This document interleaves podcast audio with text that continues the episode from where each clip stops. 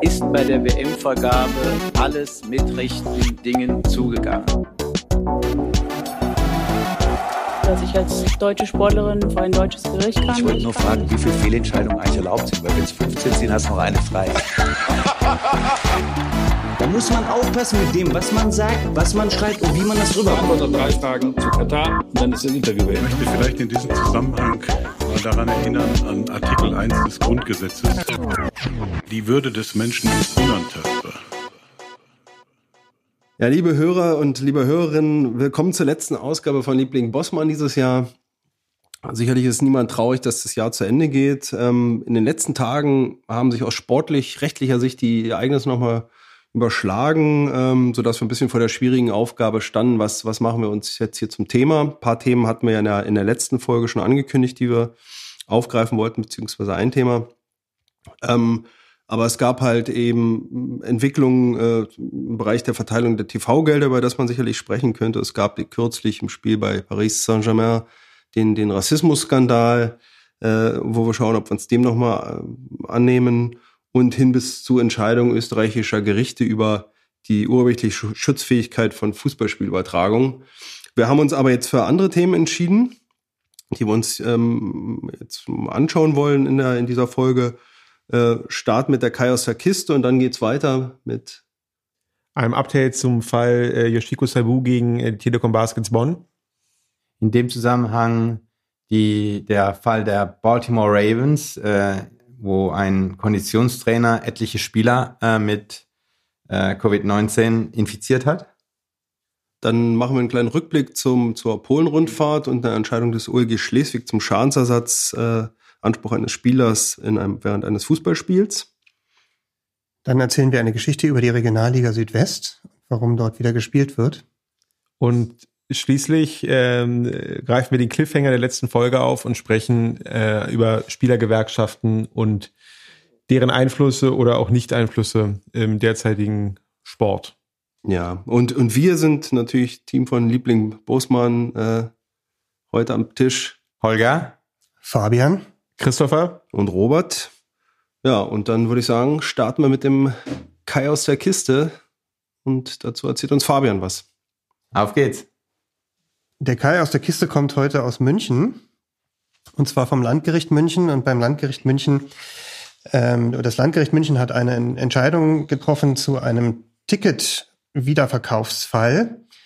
Ähm, und zwar hat es ähm, auf Antrag des FC Bayern München einen Ticket-Reseller verurteilt, es zu unterlassen, Fußballtickets zu Gewinnerzielungszwecken an Verbraucher weiterzukaufen und, und vorher bei Strohleuten anzukaufen. Die haben, also dieser Tickethändler hat Fußballtickets angeboten oder bietet regelmäßig Fußballtickets an, äh, aber im konkreten Fall ging es um zwei Tickets für die Champions League Partie Bayern gegen Liverpool im Jahr 2019 ähm, und die hat er zum Preis von 6.500 Euro verkauft. Ähm, Im Einkauf, äh, also direkt beim FC Bayern, hätte man die für 1.200 Euro haben können. Ähm, Zudem hat der ähm, ist das Geschäftsmodell dieses Ticketverkäufers, äh, dass er sogenannte Leerverkäufe macht. Das heißt also, er nimmt Bestellungen an äh, von Interessenten, verfügt zu dem Zeitpunkt noch nicht über die Tickets, sondern äh, zapft dann ein Netzwerk an, das er sich aufgebaut hat, und zwar ein Netzwerk von Ticketinhabern. Äh, und da platziert er dann seine Bestellung und, und spricht dann die Leute an und, und fragt hier, ich habe eine Bestellung über zwei Karten, kannst du mir ähm, die, die weiterverkaufen, dann verkaufe ich sie weiter. Und, ähm, und zu, äh, zudem äh, bekommt dann der, der Ticketerwerber ähm, von dem Reseller zu, gemeinsam mit dem Ticket so eine Art Gebrauchsanweisung, in der er darüber aufgeklärt wird, dass die Tickets, ähm, die der FC Bayern vergibt, eigentlich personalisiert sind äh, und daher nach Weiterverkauf nicht zum Eintritt berechtigen. Und gleichzeitig rät man ihm wenn er denn irgendwie beim Einlass gefragt wird, äh, warum sein Name nicht auf den Tickets steht, dass er dann sagen soll, er sei Bekannter des Ticketinhabers und der habe ihm die geschenkt.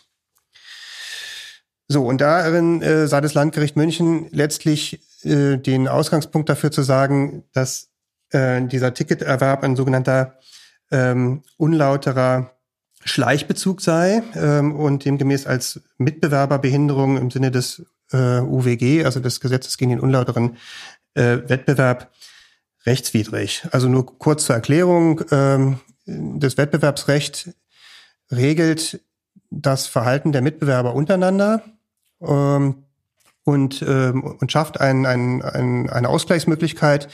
Äh, insbesondere können die Mitbewerber sich dann untereinander abmahnen und rechtlich zur Verantwortung ziehen, wenn sich ein Wettbewerb, ein Wettbewerber falsch verhält. Das heißt, die Mitbewerber hier wären dann welche, um das nochmal zu verdeutlichen? Die Mitbewerber hier sind äh, die jeweils Ticket verkaufenden FC Bayern München und ähm, dieser Ticket-Reseller.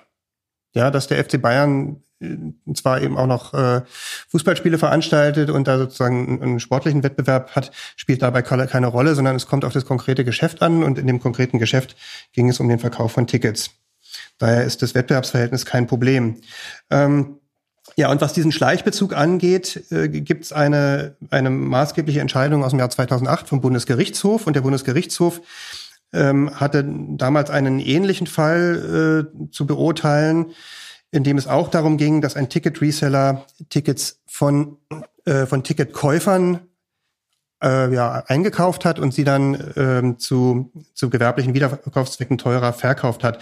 Nur damals hat der BGH äh, zu dem Thema Schleichbezug äh, gesagt, also die Tatsache an sich, dass jemand Tickets aufkauft von, äh, von Ticketerwerbern, die sie hätten gar nicht weiterverkaufen dürfen, ist noch nicht wettbewerbsrechtlich unlauter, sondern es muss noch ein besonderes Unlauterkeitsmoment hinzukommen. Das ist so der klassische Fall beim Wettbewerbsrecht, dass du äh, eine Wettbewerbshandlung, die einen anderen Wettbewerber benachteiligt, äh, noch nicht deswegen ahnden kannst, äh, weil sie eben benachteiligt, sondern es muss eben noch ein besonderes Unlauterkeitsmerkmal hinzukommen, also eine besondere Bösartigkeit dieser Handlung. Ähm, und die hat der BGH in seinem Fall damals nicht gesehen, weil äh, er meinte, der ähm, der Reseller, der hätte dann schon gezielt auf die Kunden zugehen müssen. Das hat er aber damals nicht getan, sondern der hatte nur eine Anzeige geschaltet ähm, und sozusagen den Bedarf an äh, Ticketkäufen kundgetan und darauf konnte sich dann melden, wer wollte. Da hat der BGH gesagt, das reicht noch nicht aus. Ähm, Im Fall des Landgericht München war, war das Gericht jetzt aber der Meinung, dass, dass das hier ein bisschen anders ist, ähm, beziehungsweise dass der dass der Wiederverkäufer äh, eben Ticketinhaber doch gezielt angesprochen habe, eben durch dieses, dieses Netzwerkprinzip, äh, was er da hatte, also dass er sich vorher äh, Leutchen zusammengesammelt hat, die äh, im Bedarfsfalle ihm bereitwillig dann Tickets zur Verfügung stellen, damit er sie weiterverkaufen kann. In dem Falle also äh, liegt eine gezielte Ansprache vor, nach Auffassung des Gerichts, und ähm, die begründet dann dieses besondere Unlauterkeitsmoment ähm, für äh, die Annahme eines Schleichbezugs. Ähm, und zudem kam noch hinzu, zu allem Überfluss, äh, dass die, die Art und Weise dieses Weitervertriebs der Tickets äh, ebenfalls wettbewerbswidrig sei, weil, ähm, weil der, der Enderwerber, also der Zweiterwerber, ähm, des Tickets Vorverkauf nicht darüber aufgeklärt wurde, dass die Tickets eigentlich gar nicht verkehrsfähig sind. Also dass er im Zweifel mit dem Ticket vorm Stadion steht und nicht reinkommt, ähm, weil der FC Bayern eben nur ähm, Ticketinhaber reinlässt, die die Tickets auch gekauft haben, also die Ersterwerber. Fabian, reicht es nicht, dass ähm, das in den Ticketbedingungen auch so drin steht, dass ein kommerzieller Weiterverkauf nicht, nicht zulässig ist? Wieso, wieso reicht das nicht? Das ist ja der Stein des Anstoßes. Also, also dieser, diese ganze Schleichbezugsgeschichte setzt ja voraus, dass in den Ticketbedingungen drin steht, dass du nicht gewerblich weiterverkaufen Okay, und trotzdem brauchst ja du den Anspruch aus dem UWG, nicht einen Anspruch direkt Nee, Anspruch direkt geht nicht, ähm, weil es ja kein Vertragsverhältnis zwischen dem FC Bayern und dem Reseller gibt, mhm. äh, sondern das Vertragsverhältnis besteht nur zwischen dem Ersterwerber und dem äh, und dem FC Bayern. Und der Reseller, äh, das sollte ich vielleicht noch dazu erwähnen, äh, weil es äh, weil's in, in der rechtlichen Begründung relevant ist. Ähm, die besondere Unlauterkeit des Resellerhandelns liegt hier vor allem darin, dass er den Ersterwerber zum Vertragsbruch verleitet. Ja, ähm, also dass er quasi den Ersterwerber anstiftet dazu, gegen die, entgegen den Ticketbestimmungen das Ticket an einen gewerblichen Wiederverkäufer weiter zu veräußern. Das ist hier das Problem. Und ähm, ein Anreiz ist die hohe Marge. Also für den Reseller ja. Ich meine, der, der Weiterverkäufer, weiß nicht, der wird wahrscheinlich auch irgendwie eine Marge bekommen. Ähm, aber den größten Teil wird sich vermutlich der Reseller einstreichen. Also im Beispiel, wie gesagt, 1200 Euro für zwei Tickets oder 6,5 Macht schon einen Unterschied. Ist eine gute Marge. Wobei es auch nicht, nicht ausreichen durfte, dass das quasi nur der, der, der Ausgangsverkäufer in seine AGBs Verbote aufnimmt, weil das würde zu einer Abschottung des Wettbewerbes führen. Du brauchst eben gerade für einen Wettbewerbsverstoß schon etwas, ein, ein unlauteres Hinzutreten der Umstände, was, was darüber hinausgeht, weil sonst könntest du, würdest zu einer Verdinglichung von Rechten führen, wenn, wenn quasi in einem Zwei-Personen-Verhältnis jemand sein Geschäftsmodell durch AGBs abschotten könnte und Dritte dann keine Möglichkeit hätten mehr in diesen Markt einzutreten. Also das für sich betrachtet reicht nicht, aber in der, in der Gesamtschau und den hinzutretenden unlauteren Merkmalen ist es dann, wäre es dann, ist es dann eben halt wettbewerbswidrig. Was sind denn dann die Folgen davon, Fabian? Aus dem Wettbewerbsrecht ergibt sich ein Unterlassungsanspruch. Ähm, der Unterlassungsanspruch ist mit, äh, mit Ordnungsgeld bei Wiederholung bedroht. Das heißt also, wenn die ihr Geschäftsmodell nicht ändern, ähm, dann könnte der FC Bayern ein äh, Ordnungsgeld beantragen beim Gericht und dann wird ein Ordnungsgeld verhängt. Das äh, kann bis zu 250.000 Euro betragen. Wird's nicht im ersten Fall und im zweiten Wiederholungsfall auch nicht und im dritten auch nicht, aber das ist so die, die Bandbreite, äh, die eine Rolle spielt. Auf jeden Fall muss es empfindlich sein äh, und empfindlich hängt immer so davon ab, auch wer der ähm, ja, wer der, wer der Betreffende ist ähm, und wie, wie dreist der Verstoß war. Ähm, insofern kann man da schon davon ausgehen, dass dann fünfstelliger Betrag beim erstmaligen Verstoß als Ordnungsgeld auch verhängt wird. 10.000 hätte ich jetzt gedacht, ja. Und dann beim Folgeverstoß dann Verdopplung wahrscheinlich und so. Ja. Ja. Hat das dann unmittelbare Auswirkungen für den einzelnen Käufer der Tickets jetzt? Was wahrscheinlich noch nicht abzusehen, oder? Naja, der, der, ähm, ähm, der, wird im, kann im Zweifel das Stadion nicht betreten, also wird an einer, einer, äh, am Einlass zurückgewiesen ähm, und muss sich jetzt darum kümmern, sein Geld zurückzubekommen von dem Reseller. Aber aus Sicht des Fans oder des Zuschauers ist, nimmt man jetzt ja eine Möglichkeit, ein Stadionerlebnis wahrzunehmen. Sozusagen, spielt das bei der wettbewerbsrechtlichen Abwägung überhaupt eine Rolle? Nee, nein, nicht wirklich. Also ähm, es spielt tatsächlich auch eine Rolle der ähm, die Interessenlage des des Vereins ähm, und zwar im Hinblick auf das äh, ausgesprochene Verbot in den Ticketbedingungen. Aber das ist, ist inzwischen auch äh, auch durch. Das hat auch der BGH meines Erachtens damals auch, glaube ich, äh, bewertet und hat gesagt, also die, ähm, die Gründe, so ein Wiederverkaufsverbot in die AGB reinzunehmen, ähm, die sind nachvollziehbar. Das ist nämlich unter anderem das Interesse daran, ähm, die, den, den Fans ähm, Tickets zu erschwinglichen Preisen zu ermöglichen, was nicht der Fall ist, wenn du die zum Wiederverkauf freigibst und dann ähm, du am Markt irgendwie nur noch utopisch teure Tickets bekommen kannst. Und der zweite äh, Grund ist die Stadionsicherheit, ähm, weil die nämlich durch die Personalisierung der Tickets äh, im Auge behalten wollen, dass da nicht irgendwelche Leute mit Stadionverboten wieder äh, über den Umweg des Weiterverkaufs ins Stadion gelangen. Jetzt durch äh, Corona äh, wird es ähm, wahrscheinlich sowieso so sein, dass alle Clubs personalis nur ausschließlich noch personalisierte Tickets ausstellen, anbieten dürfen. Ähm, ändert sich dadurch was oder ähm, wie, wie würdest du das äh, beurteilen, wenn diese Personalisierung möglicherweise gesetzlich festgeschrieben wird, dann wird es eher noch einfacher für die Clubs. Dann wird es eher noch einfacher, wobei das ja möglicherweise auch nur übergangsweise geschieht ähm, und, und, äh, und nicht dauerhaft. Weiß ich nicht, aber, aber es wird auf jeden Fall die Durchsetzung äh, der Clubs äh, von Ansprüchen gegen die Reseller nicht erschweren. Und die praktische ein Umsetz Gesichtspunkt. die Umsetzbarkeit eines ges- solchen Geschäftskonzepts wird dann auch schwieriger natürlich, wenn die dann auch konsequenter noch darauf achten, wer, wer begehrt Einlass und, äh, und Personenkontrolle vielleicht noch. Und äh, wie ist es aus der anderen Sicht? Ähm, hat der Zuschauer, der sich ein Ticket gekauft hat, aber aus persönlichen Gründen verhindert ist, einen Anspruch gegen den Club, dass er sein Ticket umschreiben darf? Also, also zudem vielleicht noch, ähm, der hat natürlich möglicherweise das Problem, ähm, dass der, äh, dass der Ticket ausgebende Club ihm künftig keine Tickets mehr verkauft. Ja. Ähm, oder wenn er Dauerkarteninhaber ist, ähm, so einen Fall hatte ich auch mal, dann wird mal eben schnell äh, der Dauerkartenvertrag Ja, gekündigt. zu Recht. Ja, Ja. zu Recht. Ähm, und, und, ähm, und der Club kann auch Unterlassungsansprüche geltend machen. Deswegen, ähm, ob die dann durchsetzbar sind, ist eine andere Geschichte.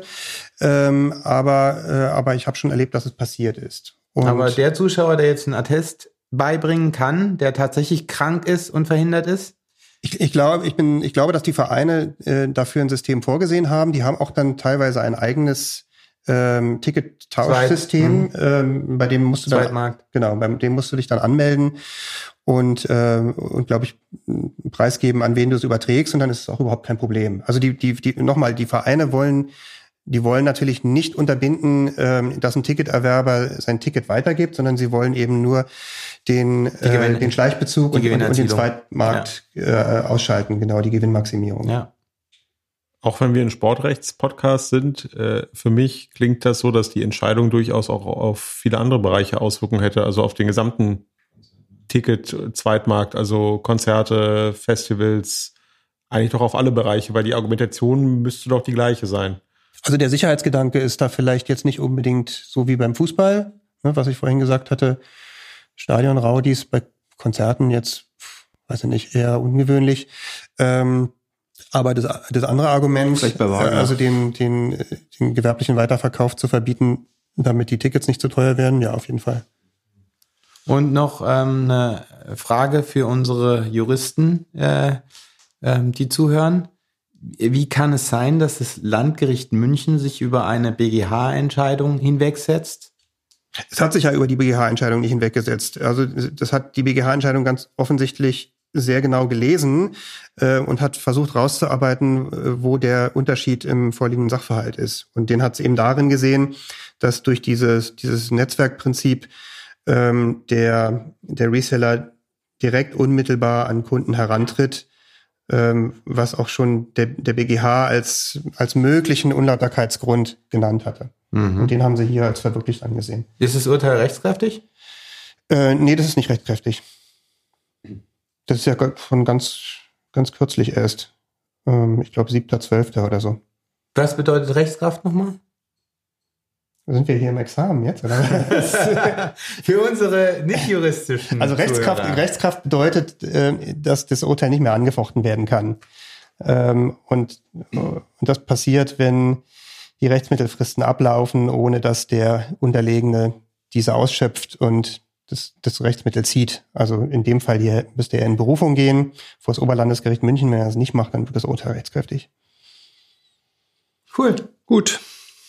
Ganz schön dicker Kai aus der Kiste, aber naja, so, so kommt es halt manchmal. Fragt Geht's? halt nicht so viel. So, wer macht weiter?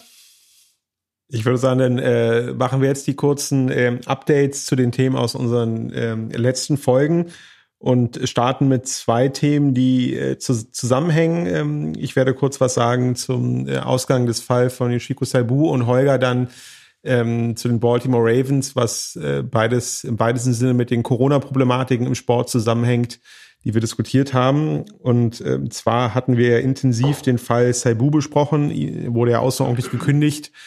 Aus welchem Grund sozusagen, das war ja das streitig, ob es der Grund war, weil er an äh, ohne Maske an einer Demonstration in Berlin teilgenommen hat oder weil er eine bestimmte Meinung geäußert hat oder weil er äh, Mitspieler gefährdet hat. Genau darum ging es. Jedenfalls wurde er außerordentlich gekündigt und es gab zunächst keinen Vergleich vor dem Arbeitsgericht, ähm, dann jetzt Ende November äh, dann doch. Man hat sich darauf verständigt, die ganz genauen Konditionen sind nicht öffentlich geworden, aber bei einer Restvertragslaufzeit von einem äh, Jahr, ungefähr einem Jahr, äh, standen neun Gehälter im Raum, die dann als Abfindung gezahlt werden sollten, was durchaus dafür springt, dass das, spricht, dass das Gericht seinen Zweifel an der Wirksamkeit der Kündigung hatte.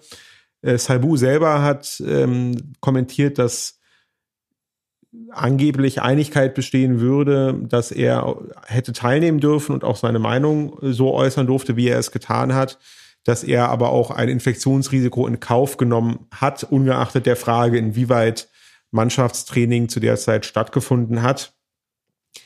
Insofern muss man sagen, der Fall ist dann durch einen Vergleich geändert, was wir zumindest zum Teil hier als Liebling Bosmann auch vermutet hatten.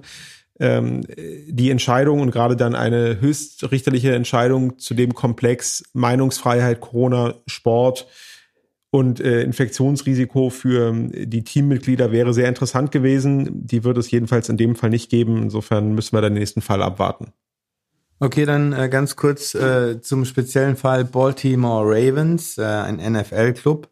Ähm, und da hat sich genau die ähm, Gefährdung äh, manifestiert, die sich im Fall Saibu, die ähm, Saibu vorgeworfen wurde, nämlich ein Konditionstrainer hat sieben Spieler des Teams ähm, ja, vermeintlich äh, mit äh, Covid-19 äh, infiziert.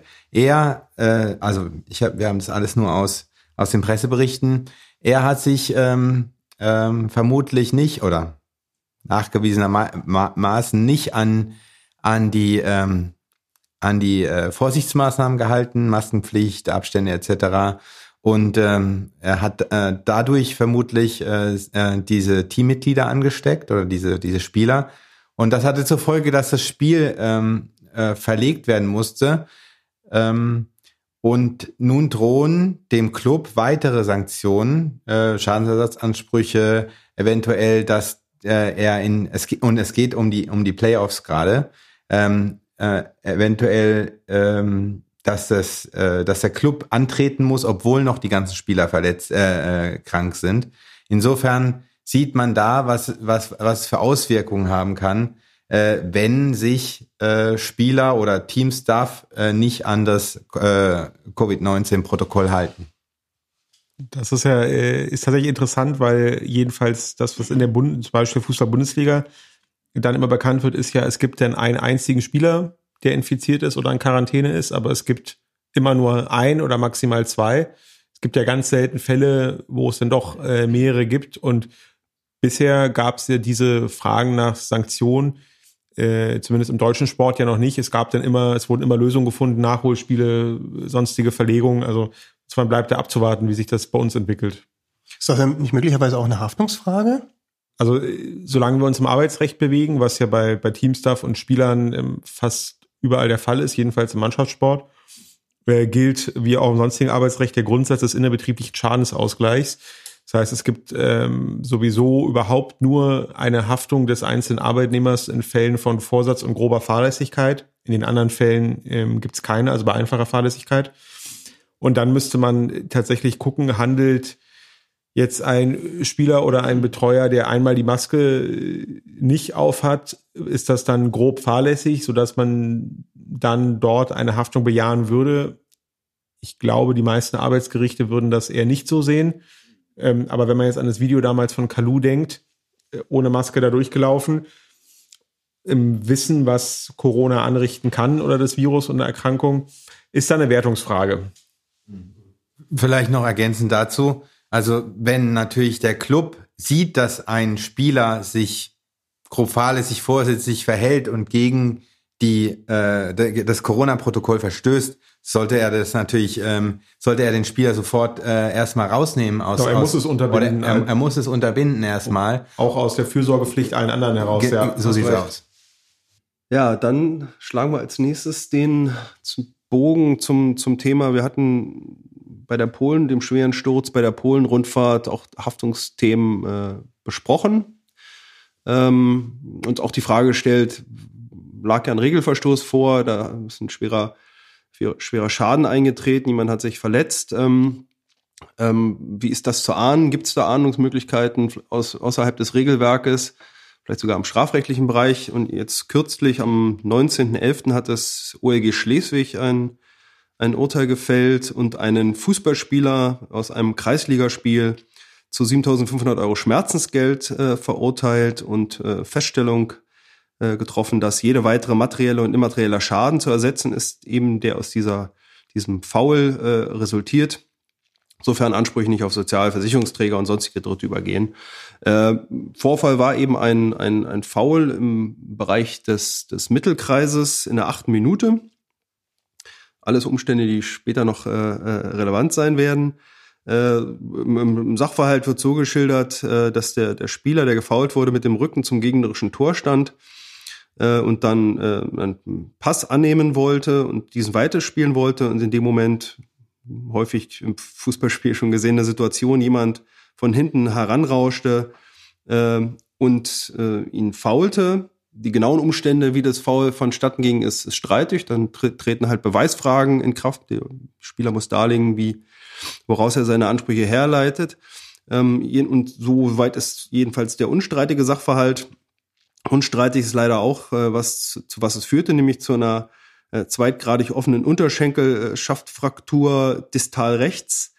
Ähm, und der Spieler, faulende Spieler, wurde mit der roten Karte des Feldes verwiesen.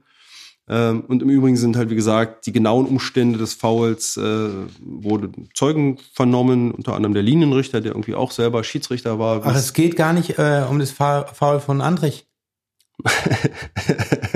nee, diesmal nicht. Nee, außer ihr spielt Kreisliga. Aber das, das ist ja nicht mehr. Fandst du das so schlimm? Ich nicht. Nee, nee. Also es ist also wirklich es ist die klassisch, die, die Szene, die ich glaube ich auch letztes Mal als, als Beispiel angeführt hatte, jemand rauscht von hinten ran, ohne Möglichkeit, den Ball zu spielen und, und geht, geht aufs Standbein, wo es irgendwie auch ein bisschen so Ballack, Boateng, äh, äh, ich glaube auch ähnlicher Bereich im, im, im Mittelkreis, zum Glück nicht ganz so schwere Auswirkungen. Ja, und jetzt stellt sich halt die Frage, Das ist der Klassiker, oder? Ja, in Da England gab es ja auch den Fall, wo es dann auch den offenen Bruch gab. Das ist dann wirklich der, der, die klassische Verletzung. Ja, also man ist erschreckend, wenn man sich mit der Rechtsprechung, es gibt da ein, zwei Fälle schon dazu, was, was tatsächlich an, an Verletzungen dann auftreten mit, mit wirklich auch bleibenden Schäden und, und durchtrennten Sehnen und Taubheit des Fußes und, und sowas alles. Also es weiß jeder, der Fußball spielt, das kann, aber damit rechnet eben keiner. Aber das ist eben auch Teil der, der Würdigung des Gerichtes, nämlich das Gericht hat erstmal per se gesagt, also Fußball ist ein gefahrgeneigter Sport. Jeder, der daran teilnimmt, rechnet damit, dass es zu Verletzungen kommen kann, auch im Bereich des regelkonformen Spiels, weil es einfach in der, in der Hektik äh, unter Adrenalin äh, ein wirklich körperlich physisches Spiel ist, ähm, was auch, wenn es am Rande der Fairness oder innerhalb der Fairness geführt wird, eben doch zu Verletzungen führen kann, auch zu schweren Verletzungen. Ähm, so dass man quasi aus, aus Sicht, aus juristischer Sicht, wenn man am Fußballspiel teilnimmt und sich gewissen Regularien unterwirft, was man durch eine Mitgliedschaft in einem Verband dann eben halt auch tut, äh, in diese Regelung quasi einwilligt und in dieses Risiko einwilligt bis zu einem gewissen Grad. Und dieser Grad, ab wann das umschlägt und rechtlich, juristisch justiziabel wird, ist halt der entscheidende Punkt. Ähm, das Gericht hat gesagt, also wenn man klagen würde auf Schadensersatz, obwohl man eben in Kenntnis der, der, des, der Härte des Spiels am Fußballspiel teilnimmt, würde man sich in einen sogenannten Selbstwiderspruch setzen. Der Juristen venire contra factum proprium. Äh, man würde sich widersprüchlich verhalten äh, zu seiner, weil man selber theoretisch auch äh, äh, Ansprüche, äh, auch, auch äh, andere entsprechend verletzen könnte und deshalb wäre das halt eben widersprüchlich und würde zur, zur Klageabweisung führen. Ähm, und aber es gibt halt eben Fälle, die liegen da drüber, die sind eben too much äh, und da sagt das Gericht, äh, beschäftigt dann eben als, als Anhaltspunkt mit den tatsächlichen Regeln, hier zum Beispiel das DFB und der Thematik, was ist ein grobes Foul und schaut sich an, wie hat, wie sieht, wie definiert der Verband das. Und der, DFB, der, der Verband hat in Paragraph 12 der Fußballregeln 2016, 2017 spielte das, das grobe Foul als Tacklings oder Angriffe, die eine Gefahr für den Gegner darstellen oder übermäßig hart oder brutal ausgeführt werden, äh, bezeichnet und ein Spieler, der im Kampf um den Ball von vorne, von der Seite oder von hinten mit einem oder beiden Beinen in einen Gegner übermäßig hart hineinspringt oder die Gesundheit des Gegners gefährdet, begehe ein grobes Foul. Das nimmt der, das nehmen die Gerichte dann auch als Anhaltspunkt, auch der BGH schon 1974 in einer, in einer grundlegenden Entscheidung und, und, und, und orientiert sich und, und sucht sich dann halt eben die einzelnen Parameter und klopft dann den einzelnen Sachverhalt daraufhin ab. Ähm, hat dann noch so allgemeine äh, Sätze uns mit an die Hand gegeben, ähm, anhand derer man das ähm, entsprechend dann überprüfen kann. Also, was ich schon gesagt habe, Fußball ist ein Kampfspiel. Äh, und entsprechend müsse man dann halt eben auch äh, die Faktoren dort berücksichtigen, die typisch sind für so ein solches Spiel. Ähm, und er hat gesagt, dass wenn es sich um ein, ein regelwidriges Verhalten des Verletzers, das im Grenzbereich zwischen Härte, also im regelrechten, regelgerechten Verhalten und Unfairness befindet, dass das äh, noch zulässig sei und quasi nicht zu Schadensersatzansprüchen führen könne. Ähm, und Also eben- ganz kurze Unterbrechung. hier. Also, Ja. also das heißt, er guckt weniger auf die Folge, sondern auf die auf die Ursache. Also Ursache ist halt das Foul und wenn, wenn, wenn das Foul einfach hart ist, oder wenn, wenn, wenn sich um hartes, hartes Einsteigen handelt, ähm, heißt es noch lange nicht, dass, dass dazu auch ein Schadensersatzanspruch äh, resultiert, auch wenn die Folgen verheerend sind. Genau, also es, es gibt, er, er zieht alle Faktoren in, in Betracht, aber es gibt keinen sogenannten Anscheinsbeweis von einem gebrochenen Knöchel auf ein grobes Foul, das zu einem Schadensersatzanspruch führt. Weil, weil eben da gesagt wird, das kann immer passieren, das, und er schaut sich aber äh, genauer an, welche Umstände sind denn tatsächlich, äh, haben denn hier zu diesem Foul geführt. Ähm, und beispielhaft, also hier ist ein, dafür ist der Fall relativ exemplarisch, äh, sind die Faktoren, die er halt berücksichtigt hat. Er hat, kam nämlich zum Ergebnis, es war ein vorsätzlich grobes Foul, also es bedingte, der, der Spieler hat es bedingt billigend in Kauf genommen, den, den Spieler zu verletzen, ähm, was zum Vorsatz führt. Und da hat er äh, sich angeschaut, wann ist das Foul passiert? Hier war das in der achten Minute. Das hat er als Kriterium gesagt. Also es lag kein besonderer Spieleifer vor. Es war keine Unüberlegtheit, es war kein technisches Unvermögen aufgrund von Müdigkeit, einfach er kam zu spät, der klassische Fall. Das war ein Faktor. Dann hat er gesagt, der, die Position als Verteidiger, mit anderen Worten, was macht der, der Verteidiger, wollte gar nicht sein Tor verteidigen, sondern was macht der am Mittelkreis? Offensichtlich hat er eine andere Agenda. Äh, also es ist nicht die klassische Situation, der Verteidiger kommt, verteidigt am, am 16er und, und geht, geht hart rein, aber mit dem Ziel, das Tor zu verhindern. Und der was hat denn der gemacht? Ist der irgendwie vom, vom Strafraum vom, gespotet ist, in den Mittelkreisen, ja, um kaputt. oder was? er ist er hat mit, mit, mit einigem Anlauf, wie die Fälle dann halt sind, wirklich von hinten mit, unklar ist, ob mit beiden Beinen oder mit einem Bein in den, in den Spieler reingesprungen. Die, die Zeugen haben äh, berichtet, dass auch erfahrener, so wird's halt dargestellt, je nach Zeugenaussage, also, also ein Foul hätten sie noch nicht gesehen und sowas. Also das äh, muss schon einige eine gewisse Brutalität gehabt haben. Auch und das in der achten Minute. Kaputt. ja, also das, das, das, da siehst du halt, das achte Minute, da kann, der, der wollte ein Statement machen. Er wollte, er wollte offensichtlich, äh, wollte, hat er ein Zeichen setzen. Ja, und das, das, das wirklich dann auch ein, ein mit hat er wohl geschafft. Den Vorsatz, den, den Vorsatz irgendwie da, da liegt. Und zuletzt äh, ähm, kam da eben auch noch hinzu, dass, dass der Kläger selbst in der Situation mit dem Rücken zum, zum Spieler am Mittelkreis nicht damit rechnen musste, von so hinten angegangen zu werden. Damit rechnet man halt nicht. Und was das Gericht auch noch gewertet hat, es ging bei dem Spiel um rein gar nichts. Weder um, um Titel noch um einen guten Tabellenplatz. Also das, das sind also Faktoren, wo, wo das Gericht theoretisch in der, in der Abwägung sagen würde, wenn das im, im Zuge des Gefechts, im Eifer des Gefechts dann einfach und, und vielleicht in einer wichtigen Tabellensituation eine besonders hartes, hartes Voll zur faul zur Folge haben kann, kann es unter Umständen trotzdem keinen Schadensersatzanspruch begründen, weil eben Gefahrgeneigtheit und Eifer und alles dann zu berücksichtigen ist. Sodass, ja, das Gericht hier in dem konkreten Fall aufgrund der, der einzelnen Umstände gesagt hat, ja, nee, Schadensersatz und natürlich dann auch äh, Schmerzensgeld zugesprochen und eben aber auch Schadensersatz für alle zukünftigen Schäden, also sprich Verdienstausfall, äh, wenn irgendwie sich rausstellt, er kann nicht mehr laufen und seinen, seinen Job irgendwie als als, als Postmann oder so ausüben, dann äh, es wäre auch entsprechend äh, Verdienstausfall zu schaden, äh, zu zahlen. Also ein Foul mit, mit heftigen Konsequenzen. Und ich finde, das Urteil bietet aufgrund der einzelnen Würdigung der einzelnen Punkte, was es als, als objektive Kriterien herangezogen hat, einen ganz guten Anhaltspunkt, wann, wann man äh, da vom Schadensersatz ausgehen kann. Und da gab es auch keine Vorgeschichte zwischen den beiden Spielern? Nicht bekannt, habe ich jetzt in dem, in dem ah, ja. Also es gab, es gab in einem anderen, das habe ich mir auch, also du kannst nämlich, das, die Folge ist die Problematik, wenn das Gericht einen Vorsatz annimmt, verlierst du deinen Versicherungsschutz. Dann ist deine Haftpflichtversicherung ist nach, nach 103 Versicherungsvertragsgesetz, äh, ist von der, von der, von der Haftungsübernahme befreit und du bleibst auf den Kosten selbst sitzen. Und in dem Fall, wo das Gericht das zum Beispiel auch mal angenommen hatte, gab es die Zeugenaussage, dass der Spieler kurz in der Situation davor gesagt hat, ihm ins Ohr geflüstert hat, so ich breche dir gleich die Beine. Und zehn Minuten später ist er da mit Anlauf äh, von hinten angekommen und hat, hat sein, seine Ankündigung verwirklicht. Hätte es diesen, diese Ankündigung nicht gegeben, hätte es Gericht, wäre es vielleicht nicht von einem Vorsatz ausgegangen. Wie oft fällt dieser Satz auf Fußballplätzen? Ja, aber das, wenn er, wenn er gehört wird und wenn er es bezeugt werden kann und wenn er zu solchen schweren Folgen führt, dann äh, berechtigterweise so geahndet, weil das, das hat natürlich auf dem Fußballplatz nichts zu suchen und ja, wie gesagt. Arbeitsrechtlich wäre es so, wenn man auch bei der Kreisliga, ähm, was nicht wahrscheinlich ist, aber theoretisch denkbar ist, ein Arbeitsverhältnis zwischen Verein und Spieler hätte, also zwischen dem geschädigten Spieler, dann hätte der Verein als Arbeitgeber einen Anspruch gegen den Schädiger auf Ersatz der Entgeltfortzahlungskosten und möglicherweise auch darüber hinausgehende Kosten. Also das, das hätte man dann, also dann würde der äh, Arbeitgeber, der sonst Entgeltfortzahlung leisten müsste für die sechs Wochen, könnte sich schadlos halten.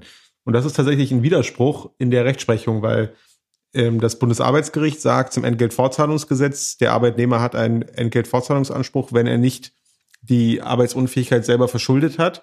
Und dieses Verschulden wird abgelehnt, zum Beispiel bei Fußball, weil man eben sagt, das ist keine gefahrgeneigte Sportart, anders als Kickboxen, wo man dann die Verletzung in Kauf nehmen soll. So ist die Rechtsprechung. Aber da gibt es auch eine Abstufung, oder? Äh, zu, äh, zu, dieser Gefahrgeneigtheit. Das ist ja keine Extremsportart, aber äh, gefahrgeneigt ist Fußball ja dennoch. Aber genau, genau aber eigentlich äh, wird dann unterschieden, nur danach ähm, ist es eine, so, eine Sportart, wo die Verletzung sofort in Kauf genommen wird. Da wird Kickboxen von der Rechtsprechung genannt. Und bei allen anderen, wo es entschieden wurde, ähm, wird eigentlich ein Verschulden gegen sich selbst nur dann angenommen, wenn man sich selber maßlos überschätzt oder bewusst regelwidrig handelt, also zum Beispiel Schutzausrüstung weglässt oder ähnliches. Äh, und das ist tatsächlich ein gewisser, äh, gewisser Widerspruch und die Entscheidung, die Robert gerade dargestellt hat, ist ja relativ öffentlichkeitswirksam diskutiert worden auch. Insofern bin ich mal gespannt, ob das vom dem nächsten Arbeitsgericht, was genau dann über diese Frage Entgeltfortzahlung zu entscheiden hat, sich damit auseinandersetzt. Habt ihr zufällig die äh, Maradona-Doku gesehen? Jetzt? Ja, habe ich. Äh, muss ich immer daran denken, an so einen Rachefaul, äh, als, als da beim, äh, nach seiner schweren Verletzung, als er da gegen Bilbao auf dem Platz war und er wurde widerständig umgetreten und dann ist er ja irgendwann nach dem, nach dem Spiel oder am Ende des Spiels durchgedreht, was dann dazu führte, dass er irgendwie äh, drei Monate gesperrt wurde. Ähm, und da muss ich immer dran denken. Und, äh, und das war ja dann auch die, der Anlass dazu, dass er dann äh, in, in, in, Bar, in Barcelona nicht mehr, nicht mehr äh, bleiben wollte. Es gab, ja, also die, die fand ich super, die Doku übrigens. Super. Ähm, und da, Mega. ich erinnere mich auch an eine Szene, wo sie, wo sie, ich, ich glaube, zwei, drei Minuten am Stück gezeigt haben, ja, wie er gefault ja. wird. Ja. Also äh, absolut äh, zu empfehlen, die Doku. Ja. Danke, Robert. Bitte. Ja, Golzinho. Vielen, vielen, vielen Dank. Er ist ja auch, äh, unser Golzinho ist ja auch öfter mal Opfer von bösen Foulspielen gegen ihn. Ich bin so schnell, mich erwischt man eigentlich ja. äh, zu der Regionalliga Südwest muss man sagen, dass sie ähm, ein, äh, ja, ein, ein Sammelsurium von Mannschaften ist, die aus vier verschiedenen Bundesländern kommen. Nämlich aus Rheinland-Pfalz, aus Hessen, aus dem Saarland und aus Baden-Württemberg. Ähm, und es gibt sogar noch einen, Verein aus, aus Bayern, äh, der sich freiwillig der Regionalliga Liga Südwest angeschlossen hat. Ähm, und die, die Problematik, die in dieser Regionalliga jetzt entstanden ist, ähm, geht zurück auf die Corona-Verordnungen, äh, insbesondere auf die Updates der Corona-Verordnungen Anfang November, also als es wieder in den, äh, ja, sag mal, in den leichten Lockdown ging. Ähm, und, ähm, und da war das Problem, dass die, die Länder die Corona-Verordnungen unterschiedlich geregelt haben im Hinblick auf die Ausübung des Sports äh, zu Spiel- und zu Trainingszwecken. Ähm, und daraus ergab sich dann für die Regionalliga Südwest die unschöne Situation, dass die Corona-Verordnungen in in Hessen, ähm, in Baden-Württemberg und im Saarland, ähm, die für die, für die Regionalliga-Vereine die Möglichkeit zuließen, weiter zu spielen und zu trainieren. Teilweise war es ausdrücklich so in den Corona-Verordnungen geregelt. Teilweise gab es, also in Hessen zum Beispiel, ähm, eine, einen ergänzenden Erlass vom hessischen Innenministerium, die klargestellt haben, dass sie die Vereine der Regionalliga auch als Profivereine ansehen, weil in der Corona-Verordnung nur die Rede davon war, dass Profivereine ähm, den Spiel- und Trainingsbetrieb weiter ausüben können. Und teilweise, ich glaube, so war es im Saarland, bin jetzt aber nicht ganz sicher, ähm, kam man auch über Ausnahmegenehmigungen ähm, in den Spiel- und Trainingsbetrieb wieder rein. In Rheinland-Pfalz war es hingegen problematisch. Ähm, da äh, sah die zwölfte Corona-Verordnung, war das, glaube ich, so aus, dass ähm, ausdrücklich die Mannschaften von der ersten bis zur dritten Liga ähm, als Profimannschaften eingeordnet wurden und denen wurde der Spiel- und Trainingsbetrieb gestattet, den, den anderen nicht. Ähm, und ähm, und dies, dies führte nun dazu, dass die betroffenen Vereine aus Rheinland-Pfalz, es waren genau vier, ähm, dann eben äh, an einem, bei einer Fortsetzung des Ligabetriebs nicht hätten teilnehmen können, was dann wiederum die Liga ähm, dazu äh, ja, was da, dazu führte, dass die, dass die Liga ähm, beschlossen hat, den Spielbetrieb einstweilen einzustellen, bis die Verordnungslage es wieder hergibt, dass alle teilnehmenden Mannschaften trainieren und spielen können. Das hatte verschiedene Gründe. Die haben dann auch argumentiert mit, naja, wir, wir zum einen wollen sie sicherstellen, ähm, dass die, die Spiele auch gleichzeitig stattfinden. Ähm, sie können auch nicht gewährleisten ähm, ein, eine Aufrechterhaltung des Spielbetriebs, ähm, wenn, wenn da sich irgendwie zu viele Nachholspiele ansammeln. Ähm, und, äh, und im Übrigen muss gewährleistet sein, dass die Vereine überhaupt trainieren können. Ja, weil ansonsten natürlich unter dem Wettbewerbsgedanken kein fairer Wettbewerb mehr möglich wäre. Nun war es aber eben so, dass von diesen vier betroffenen Clubs aus Rheinland-Pfalz am Ende nur noch einer übrig blieb, ähm, der ähm, Kraft der Verordnungslage nicht spielen konnte. Klammer auf, wollte, Klammer zu, ähm, weil die anderen drei Vereine ähm, es geschafft hatten, über Ausnahmeregelungen doch den Trainings- und Spielbetrieb weiterzuführen. Einer davon war eine zweite, äh, eine, eine Amateurmannschaft oder zweite Mannschaft eines Bundesligavereins. Die haben naturgemäß natürlich das Interesse weiterzuspielen, weil sie ihre ähm, ihre Spieler, die ja auch äh, ja vermeintlich ausgebildet werden, um für die Profimannschaft zu, zu spielen, im Wettbewerbsbetrieb halten wollen. Ähm, kurze, so, kurze Frage, ja. die, die vierte Mannschaft hat also diesen Ausnahmeantrag gar nicht erst gestellt. Die haben den, die haben das nicht versucht, richtig. Die haben auch jetzt kein Hehl draus gemacht, dass sie nicht spielen wollen.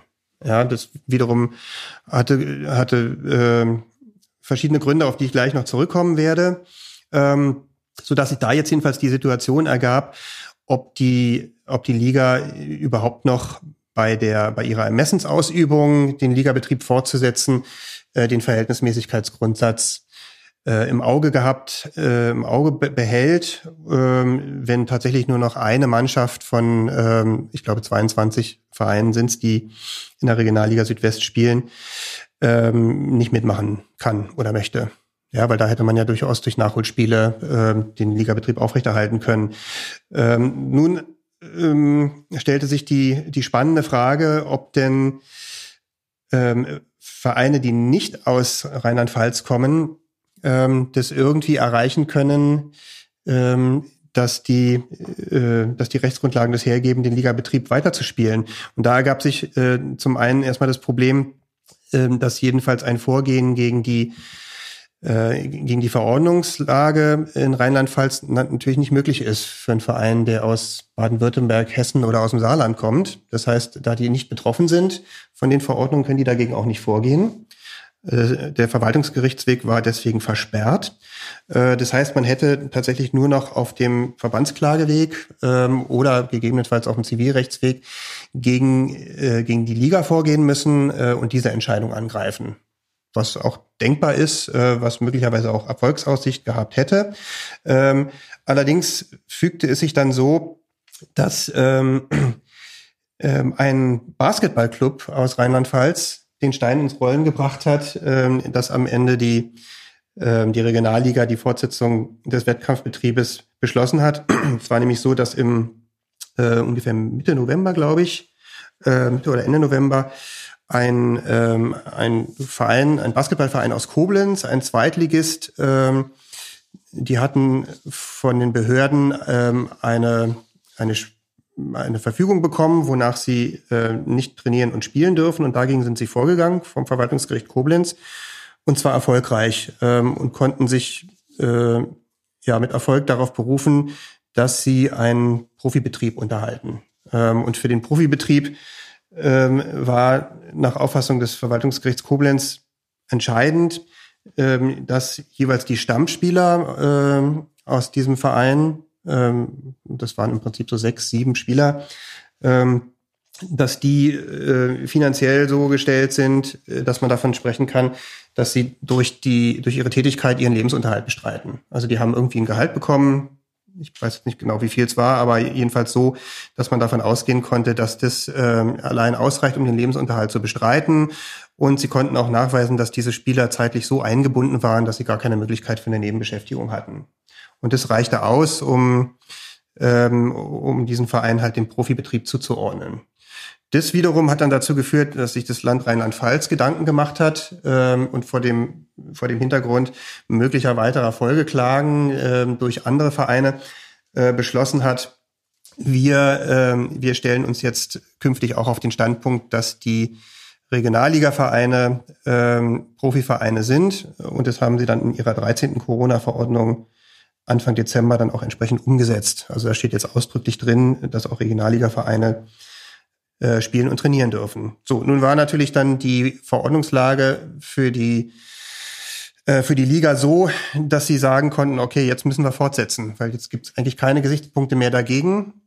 Ähm, bis dann Anfang dieser Woche sechs Vereine aus der Regionalliga Südwest sich zusammengetan haben und per einstweilige Verfügung vor dem Landgericht Mannheim versucht haben, diese Entscheidung wiederum zu kippen. Also die haben im Prinzip genau das gemacht, den ähm, den Zivilrechtsweg eingeschlagen, den vorher gegebenenfalls Vereine hätten einschlagen können, die mit dem ähm, äh, ja mit der Stilllegung des Wettkampfbetriebes nicht einverstanden gewesen sind. Äh, und da gab es jetzt am gestern äh, gab es eine mündliche Verhandlung ähm, und dann eine Entscheidung vom Landgericht Mannheim, äh, die diesen Verfügungsantrag zurückgewiesen haben.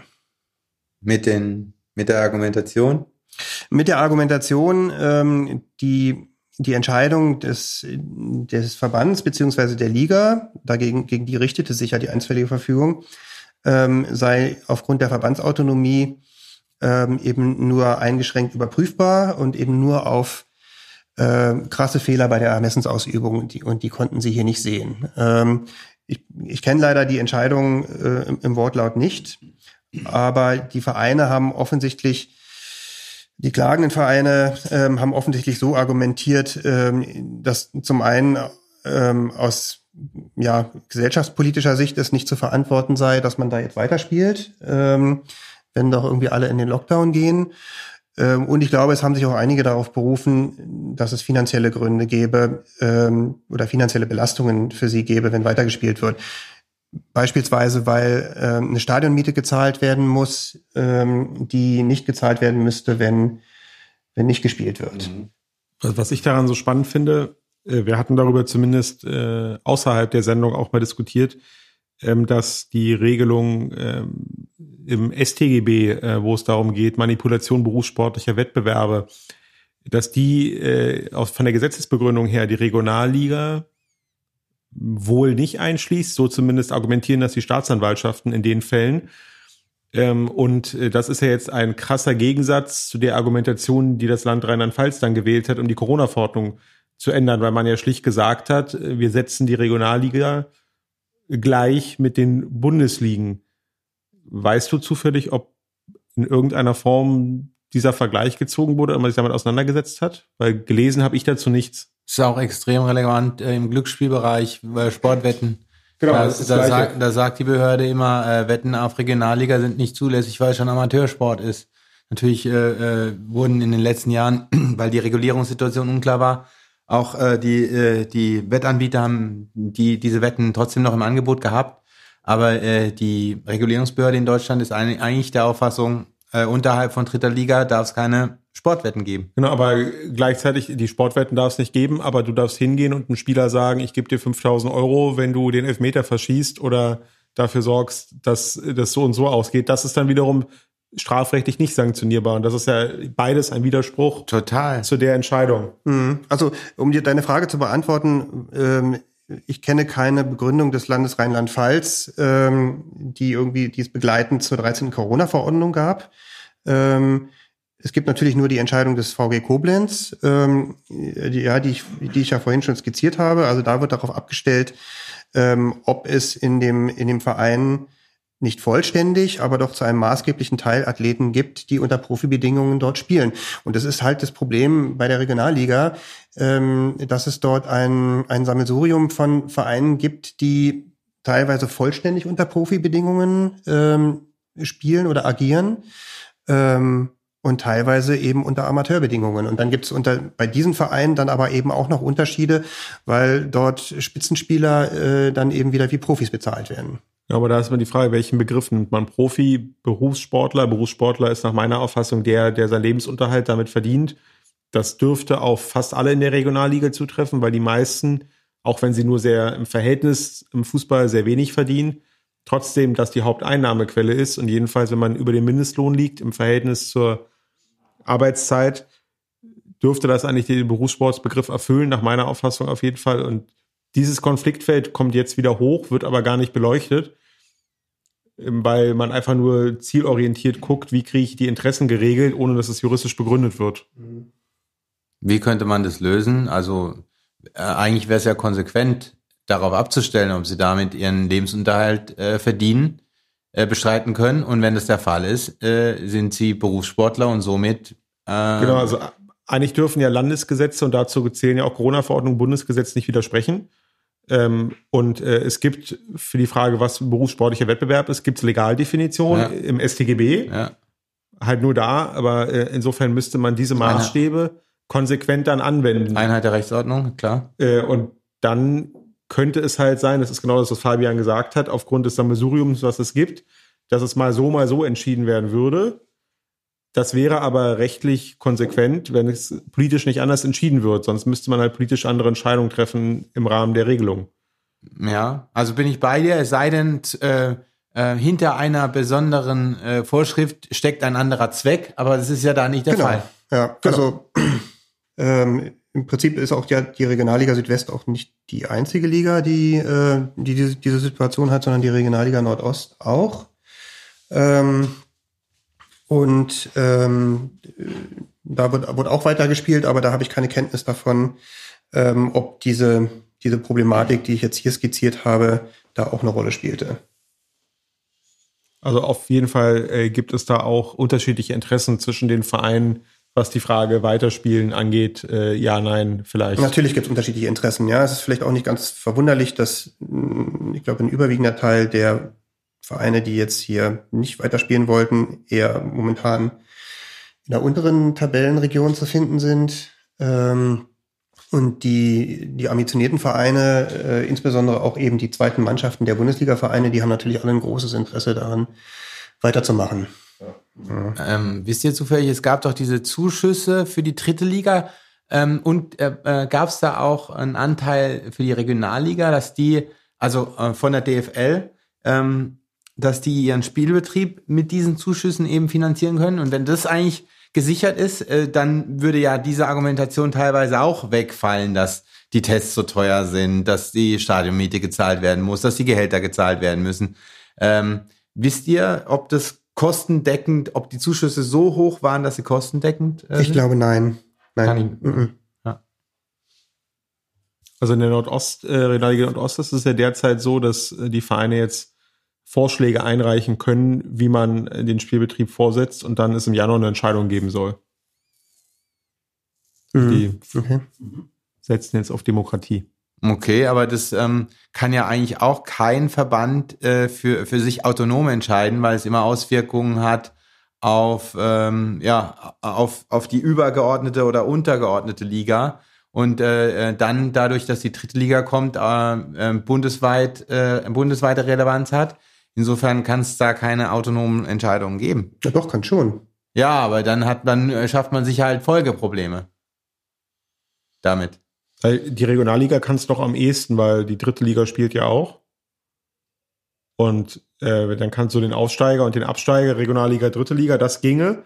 Die Frage ist, gibt es dann einen Absteiger aus der Regionalliga? Das, das ist dann das Problem. Also Mhm. das Problem ist eher nach unten und Nach unten. in die Breite, aber nicht nach oben.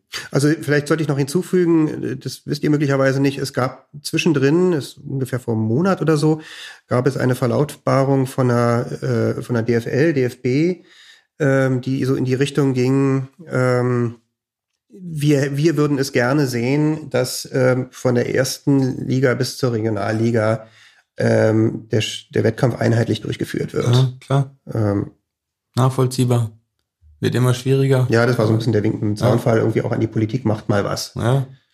Ich meine, wenn man gehört hat, ähm, ähm, Seifert äh, äh, am Montag auf der Pressekonferenz, wo es um die Verteilung der Fernsehgelder ging, zwei Millionen Umsatzverluste sind zu befürchten im Profifußball. Äh, zwei Milliarden, mein. Zwei, Mi- ja, sorry, zwei Milliarden, ja. Das muss man sich mal vorstellen. Allein im Profifußball durch Corona.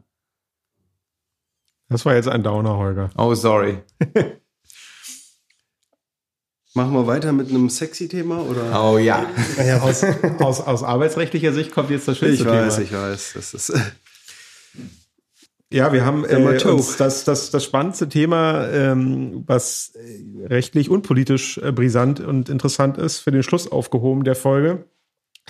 Wir hatten es in der letzten ähm, Folge ja schon mehrfach angerissen, als wir auch das Zitat von ähm, Toni Kroos aus, aus seinem Podcast mit seinem Bruder äh, wiedergegeben haben. Und zwar ist das die Frage der Existenz und Relevanz und ähm, möglicherweise auch Rolle äh, von äh, Spielergewerkschaften. Und ähm, zwar haben wir, ich denke, das sind die beiden, mit denen wir uns jetzt befassen äh, können und wollen, äh, im deutschen Fußball äh, die VDV und dann die FIF Pro als äh, Spielergewerkschaft im internationalen Fußball, die äh, letzte Woche war es, glaube ich, äh, ziemlich hart angegangen worden ist von äh, sie wurde, sie wurde slataniert, äh, würde ich sagen. Äh, das Wort ist ja im Zlatan Ibrahimovic. Genau, ist ja im, im schwedischen äh, Duden sozusagen aufgenommen. Ähm, Gar- Gareth Bale kannte sie nicht mal.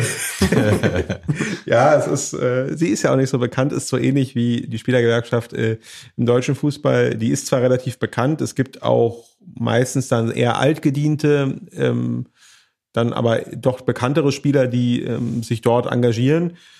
Ähm, äh, Carsten Ramelow ähm, war es eine Zeit lang, Christoph Metzelder ähm, und ähm, auch ähm, eher noch die etwas ältere Generation im Vergleich, die da jetzt auch Posten bekleidet. Und ähm, ja, insofern wollen wir uns damit befassen, was die können oder nicht. Wir müssen so jetzt äh, doch nochmal aufklären, was es mit dem Slataniert auf sich äh, hatte. Äh, was ist, was war da auf, auf, auf Twitter passiert? Also äh, vielleicht kann ich das ganz kurz äh, versuchen zu erklären. Ähm, Slatan hat sich darüber beschwert, äh, dass ähm, EA ähm, seine Persönlichkeitsrechte vermarktet innerhalb von FIFA und, äh, und er ähm, und er eigentlich davon äh, gar nichts hat ähm, und dass da halt die FIFPro en entsprechend daran partizipiert und daraufhin hat dann Gareth Bell äh, ist da da ihm zur Seite gesprungen, hat dann gesagt, ja, also er, er weiß gar nicht, äh, äh, er hat noch nie was von der FIFPro gehört. Und ähm, das ist sozusagen äh, der Rahmen, wobei, wobei das Thema natürlich ähm, äh, differenziert betrachtet werden muss, weil auch Slatan letztendlich ähm, daran immer partizipiert, wenn äh, die, die, ähm, äh, wenn, wenn über den Club die Gewerkschaft Rechte an EA äh, äh, ähm, veräußert werden zur Vermarktung. Natürlich ähm, muss man genau gucken, wie äh, mein, mein Kollege Fabian äh, immer sagt, dass die rechte Kette auch eingehalten wird, äh, vom Spieler über den Club zu den äh, äh, Vermarktern, die dann noch ähm, in der in der in der Kette drin sind. Ähm, aber so so so sofern das gewährleistet ist, ähm, ist es kann sich der Spieler nicht beklagen, dass er jetzt da kein kein direkter äh, keinen direkten Cash von EA bekommt. Ja. Na doch, kann er eigentlich schon, aber ich weiß jetzt nicht, wir sind jetzt ein bisschen vom Thema ab. Äh, Ich würde sagen, wir schließen das kurz ab und dann kommen wir zurück zu den Fragen äh, mit Tarifverträgen, Salary Cap und Gewerkschaft, die wir angesprochen hatten schon. Es ist ja auch ein spannendes Thema. Ich glaube, Ja. das sollten wir in, einer- in einer der nächsten Folgen dann nochmal Ja, das, aufgreifen. okay, ne? gern. Und äh, wir, wir können ja mal diese, äh, diese Twitter-Korrespondenz zwischen Slatan und Gareth Bale. Weil die ist schon, die ist schon ungewöhnlich, dass, Ja. dass die so ausscheren und so und so, so an, an rechte Vermarkter und sich da so beschweren. Das ist so ein Vorgang, den ich so. ja, zumal, zumal FIFA gibt's wie lange? Ich weiß nicht, Ewigkeiten. Ja. und, und sie präsentieren sich immer Ja, ja. mit ihren Spielerkarten, Ja. sind dann auch ganz stolz und plötzlich heißt es, Also- äh, Jungs, Ich habe, ich habe ein, ein, äh, ein Gerücht gelesen, irgend- irgendeiner hatte das kommentiert, diesen Battle, ähm, und hat gemutmaßt, dass der Stein des Anstoßes bei Slatan jedenfalls vor allem derjenige ist, dass er er bei FIFA jetzt inzwischen, wie alt ist er, 38 oder so, ähm, dass er da downgegradet wurde, was seine Skills angeht. Bei der, beim Pace wahrscheinlich. Ja, ja, genau, beim Pace. Ähm, und das hat ihn wohl ordentlich gefuchst, äh, weil er ja momentan seine Renaissance äh, bei Milan in der italienischen Liga tatsächlich erlebt. Ja, aber er hat, er hat einen, er hat einen relativ validen Punkt, zumindest einen Punkt, den man sich anschauen kann, den wir in der Beratungspraxis auch schon öfter hatten und auf Sponsorenseite mit ungeklärten Rechtesituationen. Also das, das lohnt sich, das nochmal anzuschauen, was, Ja, vor allem, wenn wir ein bisschen mehr Infos vielleicht haben. Ja. Bitte? Wenn wir vielleicht noch ein bisschen mehr Infos dazu haben. Genau. Das war schon wieder der schöne Cliffhanger für die erste Folge im neuen Jahr, würde ich sagen. Schauen wir mal. Ähm, genau, aber wir wollten uns ja heute nochmal der, der Frage äh, widmen und der, der Forderung von Toni Kroos. Ich glaube, er hatte ähm, den Wortlaut habe ich nicht mehr genau im Kopf, aber sinngemäß hat er gesagt, ähm, wenn wir eine starke Spielergewerkschaft und auch Tarifverträge hätten und da besser organisiert wären, dann würde man nicht ähm, ständig neue Wettbewerbe haben und immer mehr Spiele und Wäre, wäre keine Marionette mehr. und wir Er hat sich übrigens nicht bei mir gemeldet. bei euch? Ja. Ja. Aber ich habe mir das ausgeredet. Verstehe. Äh, und äh, da hatte ich ja letztes Mal schon, schon eingeworfen, dass äh, erstmal allgemein der, die, die Frage ja, wie viele Spiele man hat und wo, wo man spielt, ja immer zweischneidig ist, weil gerade die Top ähm, ich sag mal 50 bis 100 Profis, die verdienen natürlich enorm mit jedem Auftritt von externen Sponsoren zusätzlich. Ähm, für die ist das zwar auch eine körperliche Belastung natürlich, aber die haben auch ein besonderes finanzielles Interesse daran. Ähm, insofern ist das auch zu berücksichtigen, aber ähm, kurz sozusagen äh, back to basic. Die, die VDV äh, ist die allgemein ähm, auch von der DFL, dem DF DFB anerkannte Spielergewerkschaft, ähm, die ähm, die Interessen der Spieler auch vertritt. Ähm, jetzt hat man als geneigter Arbeitsrechtler ähm, vielleicht gleich ähm, bei Gewerkschaft denkt man auch äh, an die bekannten Gewerkschaften IG Metall, Verdi und so weiter. Ähm, das theoretisch ist die Spielergewerkschaft das auch. Äh, faktisch hat die Spielergewerkschaft das Problem, dass sie sehr viel weniger äh, machen und erreichen kann als die Gewerkschaften, die wirklich dann in so einen Tarifverträge aushandeln, weil die, was will die VDV schon seit jeher? Sie möchte gern einen Tarifvertrag abschließen, so wie wir es ja auch letztes Mal äh, gehört haben, wie es im amerikanischen Sport es ja auch gibt. Ähm, das Problem ist nur rechtlich schon, mit wem soll man das denn hier abschließen? Weil es so viele Beteiligte gibt. Äh, Es gibt den einzelnen Verein, äh, es gibt die DFL, es gibt den DFB, es gibt äh, dazwischen noch weitere Verbände. Und ähm, insofern diese rechtliche Frage ist zum einen nicht geklärt und auch dazu kommt, dass es faktisch kein Interesse bisher gab, Tarifverträge in deutschen Sport zu schließen. Äh, Insofern ist das ein Punkt, der zwar sehr interessant wäre zu beleuchten. Auch äh, wir hatten ja auch eine Frage ähm, auf Twitter bekommen, äh, ob man nicht über einen Tarifvertrag eine Salary Cap einführen könnte. Ähm, Zum einen wäre das rechtlich problematisch, aber ähm, das würde halt voraussetzen, dass es überhaupt jemals Bestrebungen gibt, einen Tarifvertrag abzuschließen und die sind halt eigentlich nicht erkennbar. Kann man es äh, so formulieren oder so zuspitzen, dass man sagt, eine, eine Gewerkschaft ist immer nur dann, äh, kann immer nur dann stark sein, wenn es auch eine Gegenpartei gibt?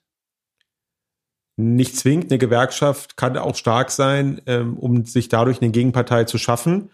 Ähm, also wenn man äh, große äh, Versandhändler äh, sieht, die sich bis jetzt geweigert haben, Tarifverträge abzuschließen zum Beispiel, ähm, die werden massiv unter Druck gesetzt, dann von meistens von Verdi mit Streiks äh, auf Parkplätzen und ähnlichem. Da gibt es auch eine Vielzahl von Gerichtsentscheidungen zu. Ähm, das sind aber alles Mittel, die ähm, Gewerkschaften, die von Artikel 9.3 Grundgesetz geschützt sind und da organisiert sind, ähm, äh, in Anspruch nehmen können. Aber das ist etwas, was die Spielergewerkschaft nach meinem Kenntnis zum Beispiel auch noch nie gemacht hat und nicht mal versucht hat.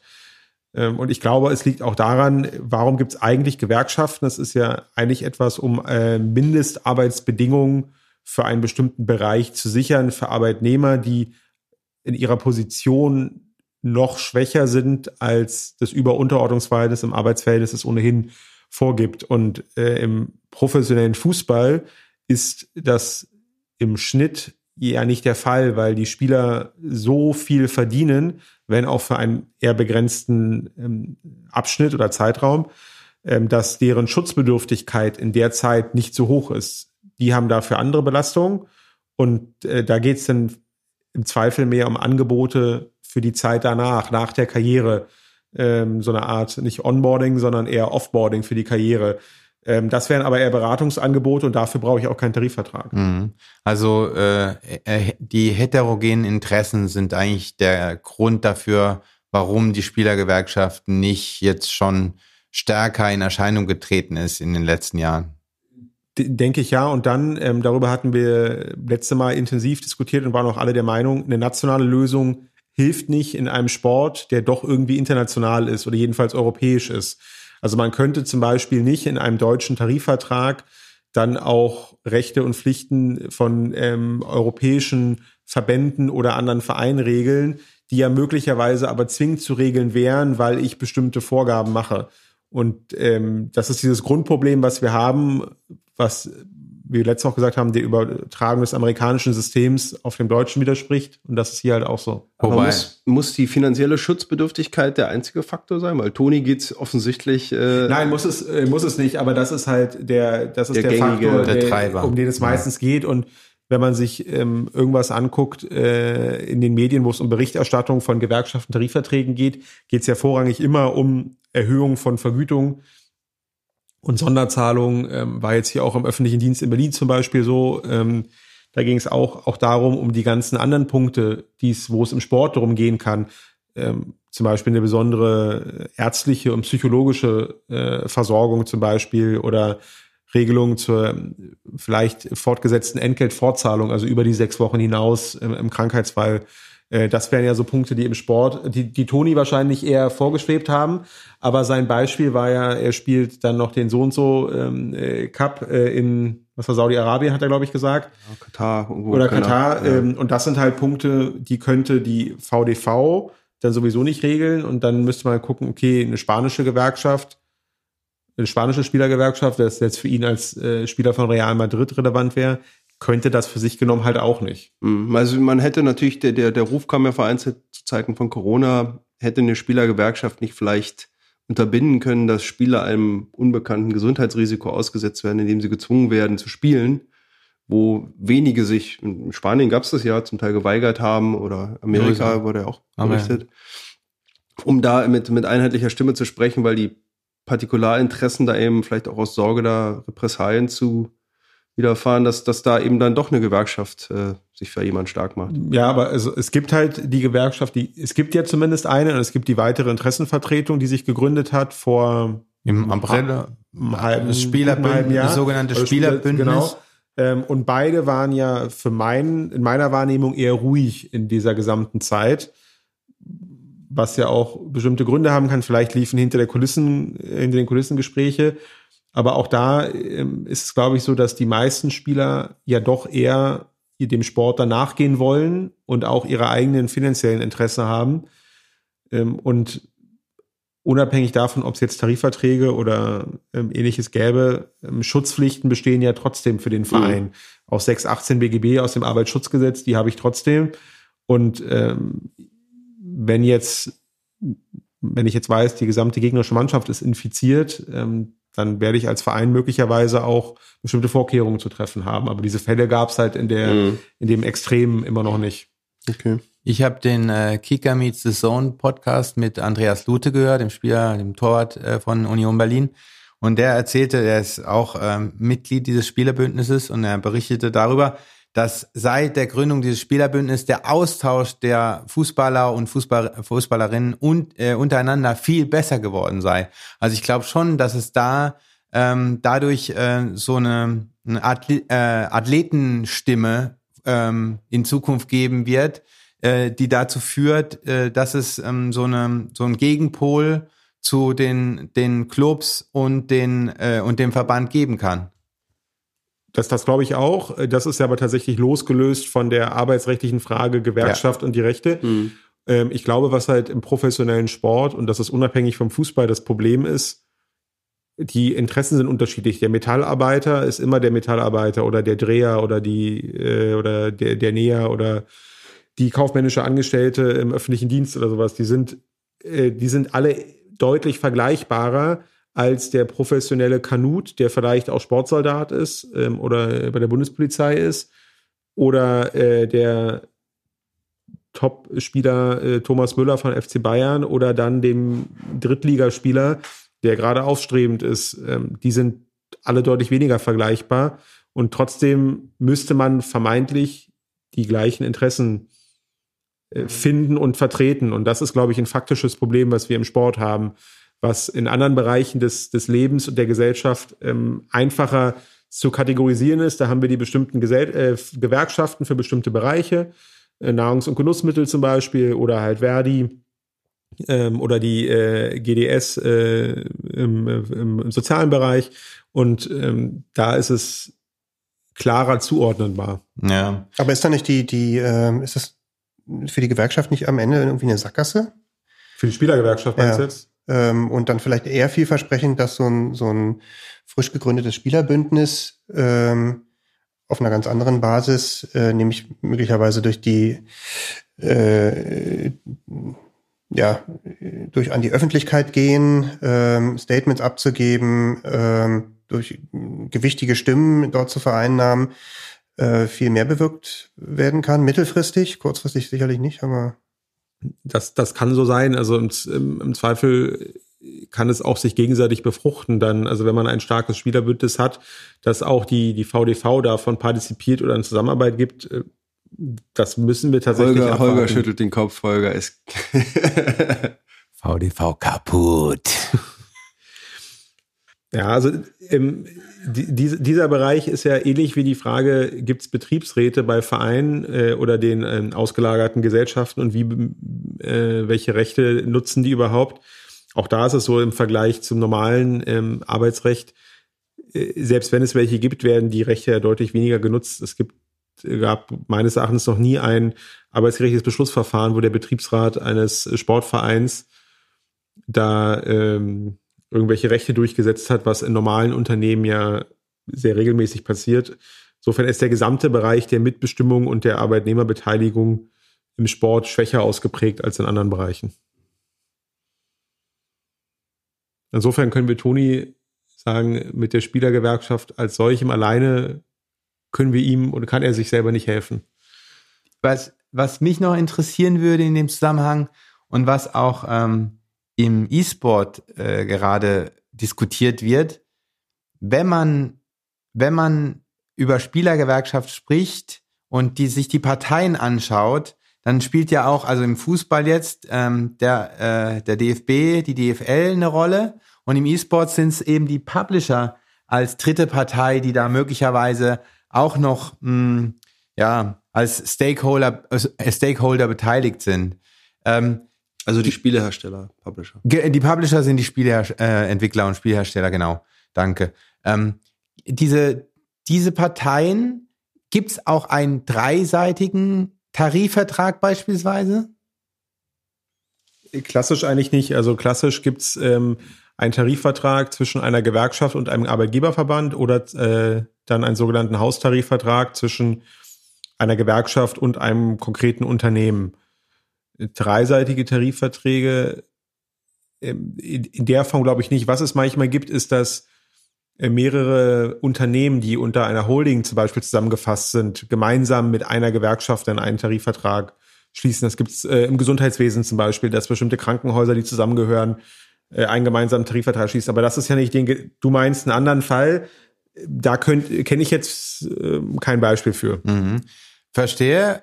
Und es ist ein anders gelagerter Fall, ähm, weil ähm, die in diesen Krankenhausfällen sind ja die Interessen immer gleich, also auf der Ebene der Krankenhäuser und dann die, die Gegenpart. Und Genau, ja. ähm, wie, wie wäre es denn, ähm, wie könnte denn der Verband seine Interessen in diesem, in diesem, ähm, in dieser Konstruktion trotzdem noch wahrnehmen?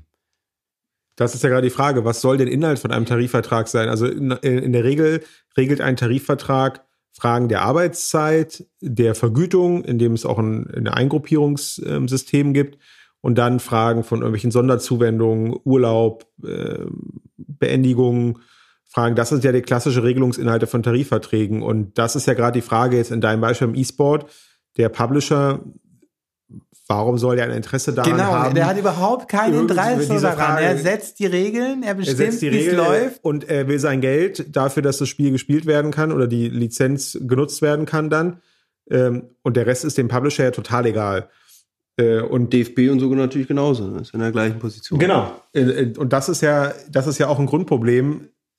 Ähm, auch wieder die Frage, deswegen findet sich auch niemand auf, in Anführungszeichen, Arbeitgeberseite für, als gegenüber der VDV, der da irgendwas abschließen will, weil es besteht halt schlicht kein Interesse. Also Liebling Bossmann legt sich fest, es wird nie eine starke Spielergewerkschaft geben in Deutschland. Liebling sagst du Bo- doch. äh, Liebling Bosman legt sich dahingehend fest, dass äh, es in absehbarer Zeit keinen Tarifvertrag im deutschen Sport geben wird. Also äh, Mhm. die, auf keinen, jedenfalls im Fußball nicht. Ja, Wenn man jetzt nochmal hier E-Sports ähm, ähm, zurückkommt, also äh, am Anlass für diese Diskussion im E-Sports waren diese Skandale bei CSGO. Ähm, da gab es Manipulationsskandale und dann hatte diese Integra Integrationsorganisation ähm, ähm, äh, ISIC äh, ermittelt und Ergebnisse gebracht und daraufhin hat dann im, bei CSGO gibt es nämlich eine Spielergewerkschaft schon. Ähm, die haben dann äh, äh, sich beschwert über bestimmte äh, äh, Verhältnisse und ihre ihre Rolle dabei. Daraufhin haben sich die Teams gegen die Spielergewerkschaft äh, geschimpft. Ach so, ähm, Counter-Strike? Äh, Fabian, CS:GO ist Counter Strike, Counter Strike und ähm, und und und da äh, äh, stellen sich alle die Frage, wie die verschiedenen Interesse, Interessen äh, in Einklang zu bringen sind. Und, und, und wir haben gesehen hier, das geht eigentlich nicht, weil es, weil der Publisher überhaupt nicht interessiert daran ist, irgendwie äh, da ähm, ähm, Zugeständnisse zu machen und, und, und ähm, ist auch äh, überhaupt nicht ähm, ja, äh, ja, in, in der Lage, in, in diesem Verhältnis irgendwas zu tun. Ähm, und das, und ähm, es ist aber trotzdem das äh, Bedürfnis danach, weil es eben mh, diese Manipulation immer wieder gibt und man überhaupt nicht, äh, mh, überhaupt keinen gesunden Weg findet, da rauszukommen. Aber die Frage ist ja, ist das, dann ist das Bedürfnis ja eigentlich eher an einer äh, starken Stimme für, ein- für eine Interessenvertretung da, möglicherweise dann, aber halt nicht äh, daran, äh, bestimmte Rechtskonstrukte zu wählen, die in dem Bereich nicht passen. Also, um bei deinem Beispiel zu bleiben, der ähm, die klassischen Tarifvertragsparteien regeln ja das, äh, ähm, das äh, gegenseitige Austauschverhältnis. Quasi, wie viel musst du leisten und wie viel kriegst du dafür? Das ist ja der Hauptregelungspunkt. Und das ist ja etwas, was für den Publisher egal ist. Für den Publisher ist egal, ob der Spieler für eine Stunde Arbeit 1000 Euro oder 10.000 Euro kriegt. Und äh, deswegen ist, glaube ich, im E-Sport ist es fast noch extremer als äh, im, äh, im klassischen Sport, dass die Interessen noch divergierender sind. Gebe ich dir vollkommen recht, aber du denkst wieder an diesen klassischen Fall, wenn es um, um äh, Gehälter geht oder, oder, oder Vergütungselemente.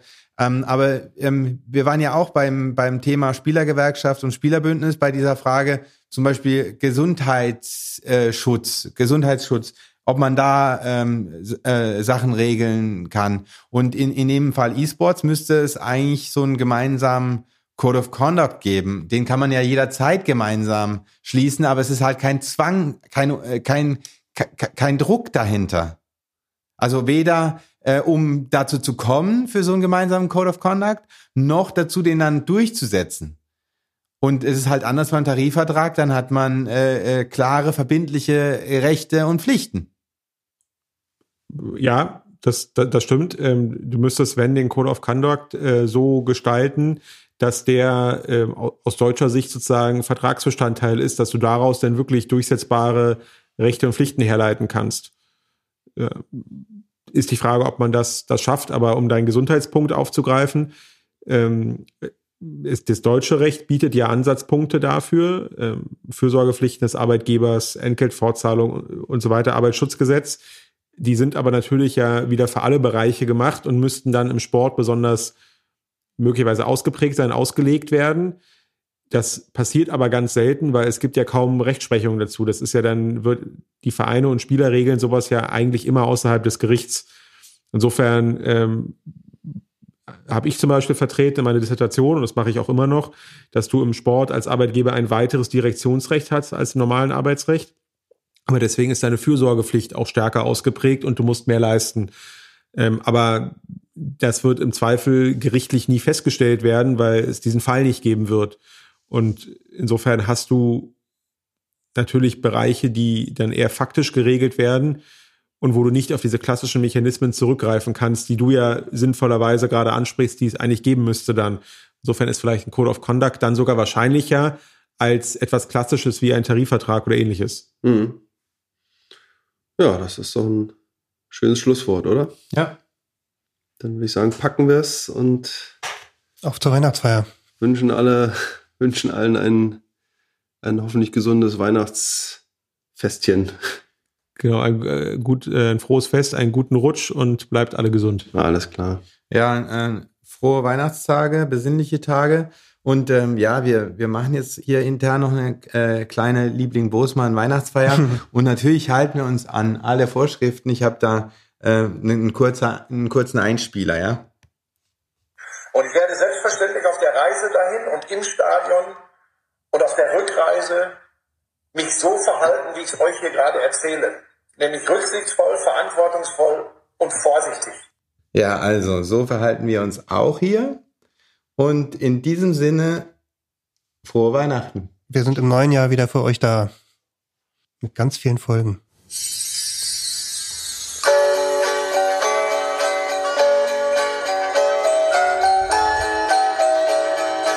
Schneiden wir sowieso raus. Überhaupt nicht, es bleibt Keine Rechte. Golzinho. Erdmöbel wird sich freuen.